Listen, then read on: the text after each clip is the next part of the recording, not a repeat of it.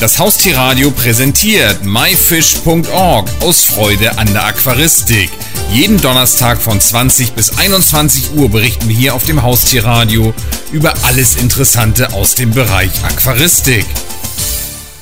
Unser Interviewpartner ist heute Dr. Hans-Joachim Herrmann, promovierter Biologe mit dem Fachgebiet Herbitologie, Geschäftsführer und Eigentümer der Tetra Verlag GmbH und Redakteur der einzigen vivaristischen Zeitschrift, die inhaltlich alle Sachgebiete dieses Hobbys bedient, des Aquaristik-Fachmagazins. Welche Beiträge können denn Hobbyisten eigentlich für neue wissenschaftliche Erkenntnisse leisten? Wie ich schon sagte, ist vor allen Dingen das Beobachten das Wesentliche und der beste Beitrag, den Sie leisten können. Natürlich, manche beschäftigen sich seit Jahren mit systematischen Fragen. Da kann aber auch das Beobachten helfen. Beispielsweise gibt es Sammler, die sich links oder rechts herumdrehen beim Paarungszeremoniell. Andere wiederum äh, stupsen ihre Partner irgendwo an der Körperseite an. Und das ist wiederum typisch für bestimmte Gattungen. Und wenn es darum geht, eine Art in eine neue Gattung zu stellen und dieses Verhalten fehlt oder ist da, kann natürlich ein Aquarianer, der das weiß, im Vergleich zu einem Systematiker, der nur mit Alkoholpräparaten zu tun hat, mehr beitragen, als das auch die Anatomie oder die DNA-Analyse und was es sonst noch für Methoden gibt, in der Lage wäre. Das ist der wichtigste Beitrag. Aber der ist natürlich nur möglich äh, mit Kooperation. Kooperation mit Wissenschaftlern und Kooperation von der einen wie auch von der anderen Seite auf Augenhöhe, ohne Groll, mit Vertrauen und mit einer großen Offenheit. Oft sagt man ja, dass Wissenschaftler etwas, sagen wir mal, abgehoben sind und die Erkenntnisse von Hobbyisten gar nicht akzeptieren. Das kann schon mal sein. Natürlich. Ich bin auch ein Wissenschaftler und manchmal denke ich mir, mit welchem Recht sagt denn der äh, gerade in irgendeinem Vortrag dies oder jenes? Und auch meine Autoren wissen, dass ich so manche Details selbst den besten Spezialisten dann doch aufkorrigiere und nicht nur sprachlich, lektorisch das tue, sondern auch was äh, den Inhalt und äh, die Details, die fachlichen Details betrifft.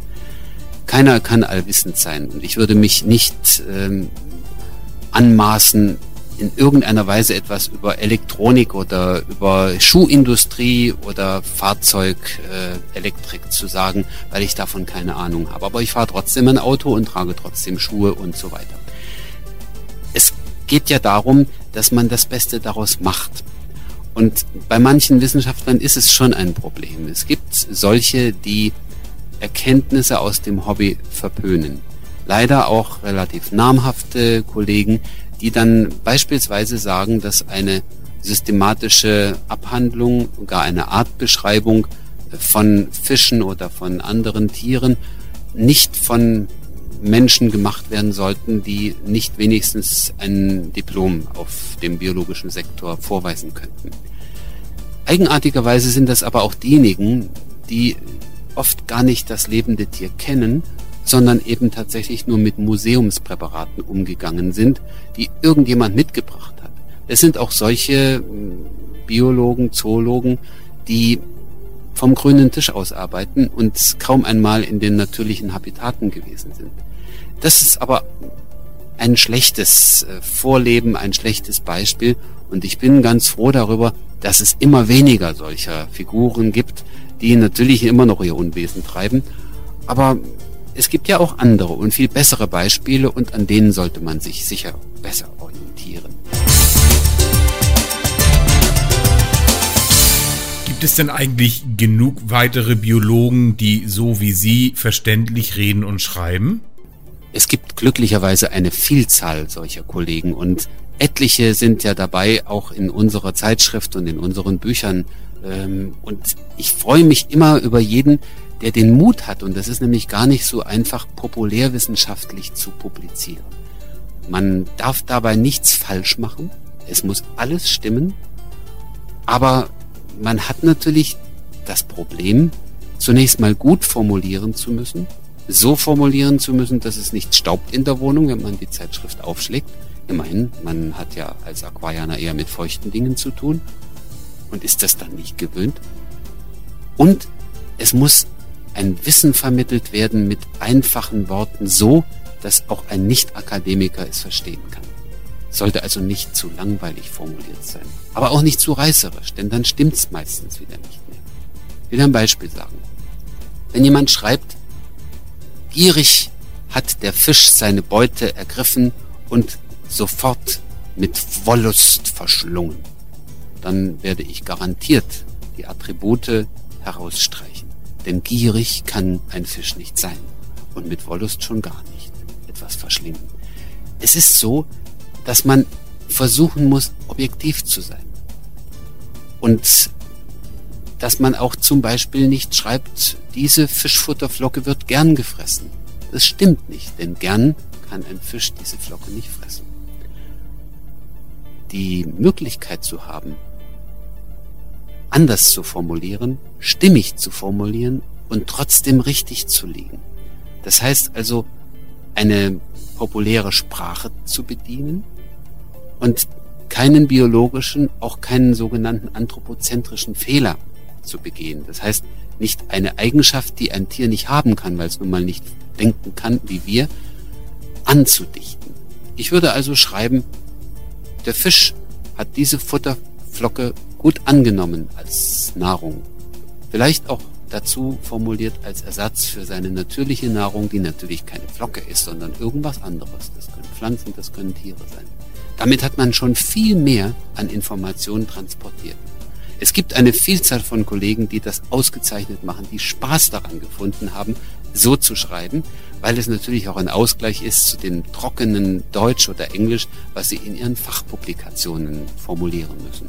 Und es ist auch wichtig, denn wir sind diejenigen, die mehr wissen und die Verpflichtung haben, das weiterzugeben an möglichst viele andere Menschen, insbesondere an jene, die besonders interessiert sind an solchen biologischen Fragestellungen.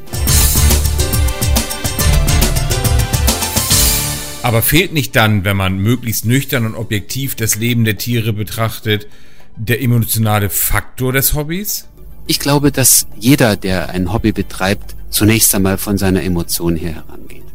Man liebt in unserem Falle Tiere und Pflanzen. Man liebt es, sie in einem Umfeld zu sehen und zu betrachten, möglichst täglich und immerzu, das ihren natürlichen Gegebenheiten entspricht. Das ist die Basis dafür. Und man kann sich dieses schöne Erleben nur dann schaffen, wenn man Wissen hat. Im Falle der Vivaristik, im Falle der Pflege von Wildtieren in Menschenobhut. Das ist es ja letztlich. Die paar Zuchtformen, die kann man sicherlich dabei ähm, etwas ignorieren. Denn es kommt darauf an, solche Bedingungen zu schaffen, dass sich diese Tiere auch gut in unsere Obhut pflegen und vermehren lassen. Natürlich darf man nicht das vergessen. Und gerade das unterscheidet uns ja von den meisten puren Wissenschaftlern, dass wir mit Liebe und mit Freude in unserer Freizeit herangehen an diese Sache und das ganz freiwillig tun. Aber es darf natürlich auch nicht passieren, dass die Emotion dann zu solchen komischen Auswüchsen wird, dass man also eine besondere Affinität hat zu diesem oder jenem Verhalten und es falsch interpretiert. Es sind keine Hätscheltiere. Und es ist ganz gut, dass da irgendwo ein anderes Medium vor uns ist, das uns trennt von ihnen. Bei den Fischen extrem Wasser, natürlich, ob im Teich oder im Aquarium und eine Scheibe noch davor. Bei den Terrarientieren wenigstens die Scheibe, auch wenn es sonst trocken zugeht. Aber das schützt uns auch davor, zu viel einzugreifen. Auch wenn man es noch so gerne möchte. Und es ist etwas anderes als die Streicheleinheiten am Meerschweinchen, Hund oder an der Katze.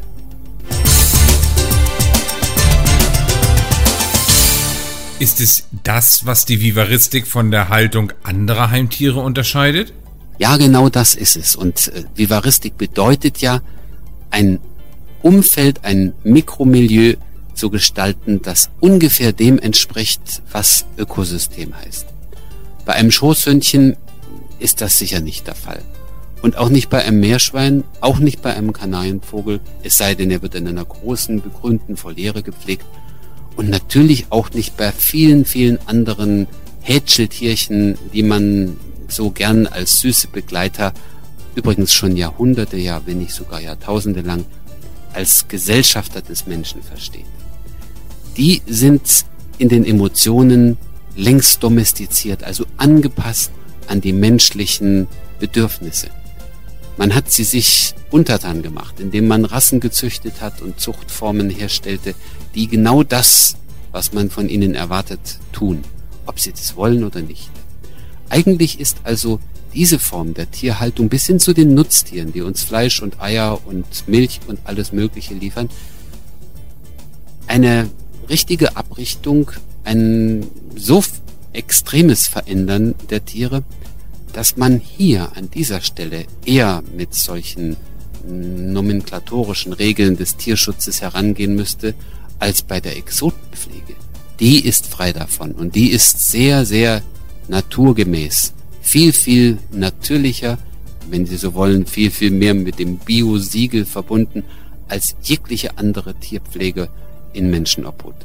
Und das übrigens auch ähm, als ein relativ neues und junges Hobby, das erst Ende des 18. Jahrhunderts so richtig entstanden ist und zum Massenhobby wurde in den 20er und 30er Jahren des vorigen Jahrhunderts. Es ist eine interessante Entwicklung. Je mehr wir verstädtern, je urbanisierter die Gesellschaft ist, umso häufiger ähm, sind Vivarien, also Aquarien, Terrarien und Gartenteiche im Umfeld von Menschen zu finden. Es hat natürlich auch etwas zu tun mit dem Wohlstand und ähm, mit den Möglichkeiten, die man technisch hat. Aber diese Zunahme ist sehr deutlich und ist ein Zeugnis davon, dass hier offenbar eine Ersatzwelt geschaffen wird, eine Ersatzwelt für die fehlende Natur in der direkten Umgebung des Menschen. Und deshalb schafft man sie sich. Man braucht nicht in den Urlaub zu fahren, um Tropen zu Hause zu haben. Das ist das Entscheidende und das unterscheidet eben die Vivaristik von der übrigen Heimtierhaltung. Gerade wenn man neue Leute, vor allen Dingen junge Menschen für den Bereich Aquaristik, Terroristik und Gartenteich gewinnen möchte, gehört doch auch Klappern zum Handwerk, oder? Das ist garantiert so. Und es wird ja ganz schön geklappert in den unterschiedlichsten Medien. Man kann das auf unterschiedliche Weise eben auch tun. Wir haben es gemacht mit einem Buch, das Eni van de Maiklokjes verfasst hat, Enis Aquariengeschichten, wo lustige, salopp geschriebene kleine Begebenheiten der Inhalts äh, ohne fachlichen Anspruch sind, eher Belletristik also als irgendetwas anderes gut bebildert und damit ist Eni als Fernsehmoderatorin in allen möglichen Medien gewesen und hat sehr viel für die Aquaristik gemacht. Man merkt es ja dann auch am Erfolg dieses Buches. Es ist sicherlich das der Anfang und der Einstieg. Aber das Allerwichtigste ist das eingangs erwähnte von klein auf Gefühl, ungebremste Gefühl für Natur und Lebewesen. Das, was man empfindet, wenn man als Mutter oder Vater ein Kind großzieht. Die Form von Liebe für ein Lebewesen, die ist nicht ganz so extrem wie natürlich bei einem Menschen, kann ja gar nicht sein, aber ist eben auch möglich bei Natur und bei Lebewesen schlichtweg. Man darf keine Zäune, keine Verbote ziehen, sondern muss gewähren. Und garantiert wird niemand, der sich beginnt für Natur und Lebewesen zu interessieren, auch wenn er vielleicht ein paar dabei hm, nicht unbedingt gleich so gut und richtig behandelt zu Anfang. Er wird aber ein Leben lang mit Achtung vor dem Leben und Achtung vor den Lebewesen auftreten, wird das allen anderen abverlangen und wird immer das Richtige tun. Dieses Verbrennen am heißen Ofen ist aber erforderlich, wie überall im Leben und auch eine typische Lebenseigenschaft. Und insofern hat das Hobby der Aquaristik, der Terroristik und des Gartenteichs einen ganz wichtigen Stellenwert, auch für die Zukunft einer Gesellschaft, die immer mehr urban ist und immer mehr technisiert. Es ist notwendig, Wärme zu spüren, die von Lebewesen kommt. Und das nicht nur im übertragenen Sinn, sondern ganz direkt. Denn sie kann sich nur mit dem Ausleben von Pflegetrieb in Beziehung zur Verantwortung und Wissen tatsächlich richtig etablieren. Und wer das dann beherrscht und wer das dann kann, der geht auch meistens mit seinem eigenen Leben ganz gut um. Das war die Sendung myfish.org aus Freude an der Aquaristik. Die gesamte Sendung gibt es natürlich auch zum Nachhören und Downloaden unter www.haustier-radio.de, dann in dem Bereich Shows und myfish.org aus Freude an der Aquaristik. Eine neue Ausgabe gibt es hier auf dem Haustierradio wieder am Donnerstag um 20 Uhr.